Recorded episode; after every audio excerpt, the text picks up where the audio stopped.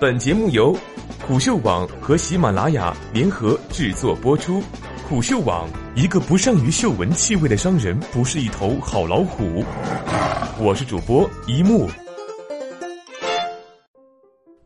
为何说电影在线售票平台的时间已经不多了？在中国电影票房突破四百亿元之后，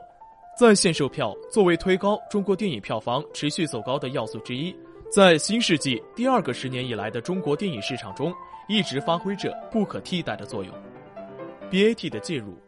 然而四月伊始，一个事件却再次在本来就不平静的在线售票市场再次掀起了不小的波澜。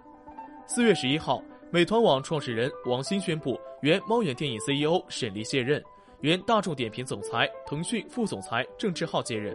从面上看，这是腾讯系在资本层面接管美团之后。开始全方位掌控美团的核心业务，然而实际情况可能更复杂。自去年十二月，猫眼电影宣布与大众点评完成业务整合之前，猫眼电影在美团时代其实就一直处于事实上独立运营的状态，甚至可以说是一家完全独立运营的公司。腾讯的接管看似顺理成章，实则可能是两个时代的分水岭。曾几何时，事实上也就是两三年光景。美团旗下的猫眼电影在中国电影在线售票市场上可谓春风得意，尽管有数据造假嫌疑，但至少大部分时间都有着半壁江山的统治性优势。然而，从二零一五年开始，剧情迅速反转，包括是否盈利在内的简单账面意义上的数据，并不能反映全行业的真实情况。尤其随着百度、阿里巴巴、腾讯的深度介入，整个电影在线售票市场的生态开始发生善变。二零一五年，新美、万达均和猫眼发生了重大分歧，新美更是停止了与猫眼的合作，这在某种程度上成为全行业生态善变的症候节点。具体来看，二零一五年夏天，百度糯米投资新美，并建立了紧密的合作关系，新美停止了与猫眼的合作。差不多同时，流出了万达意欲封杀猫眼，转而与腾讯微票合作的传闻。在这两大纷争背后，其实存在一个清晰的逻辑。重要的是，不是 BAT 是否进场，而是 BAT 开始向产业链上下游稳步进发，掌握院线资源，也仅仅是这一征程中的一个环节而已。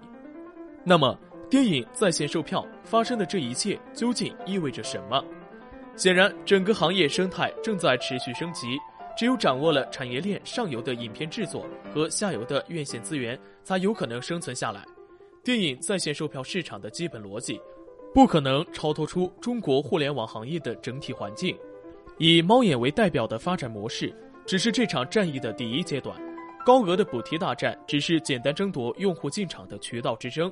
通过拓展渠道来放大规模，终究只是第一步，不可能有真正的可持续的市场空间。只有掌握了院线资源乃至影片制作的产业链上游，才有可能在这种同质化的市场竞争中胜出。否则，最终的结果只能是陷入用户用脚投票的乱局。然而，理论上的描述终究离不开现实中的商业模式创新。向上游开进的 BAT 也依然需要找到适应当下市场节奏的节点。当前，中国电影的内容生产本身就存在诸多短板。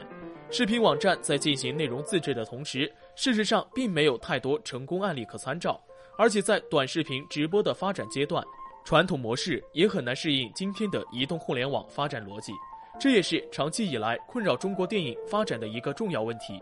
因此，电影在线售票市场在通过与院线进行深度合作、投拍各类影片的同时，能否通过 IP 孵化打造自身的草根明星、养成的生产链条，同样也是电影在线售票市场能否取得自身话语权的关键。否则，就会继续被现有不合理的电影市场秩序所绑架和裹挟。无论如何，以观众需求为导向的市场迭代机制早晚都会到来，而且这一迭代的进化速度在互联网领域尤为明显。谁更早的适应这一迭代周期，谁才会真正的在这场激烈的市场竞争中获得主动。从这个意义上说，BAT 在这个领域也只是刚刚起步。真正的危险来自何方？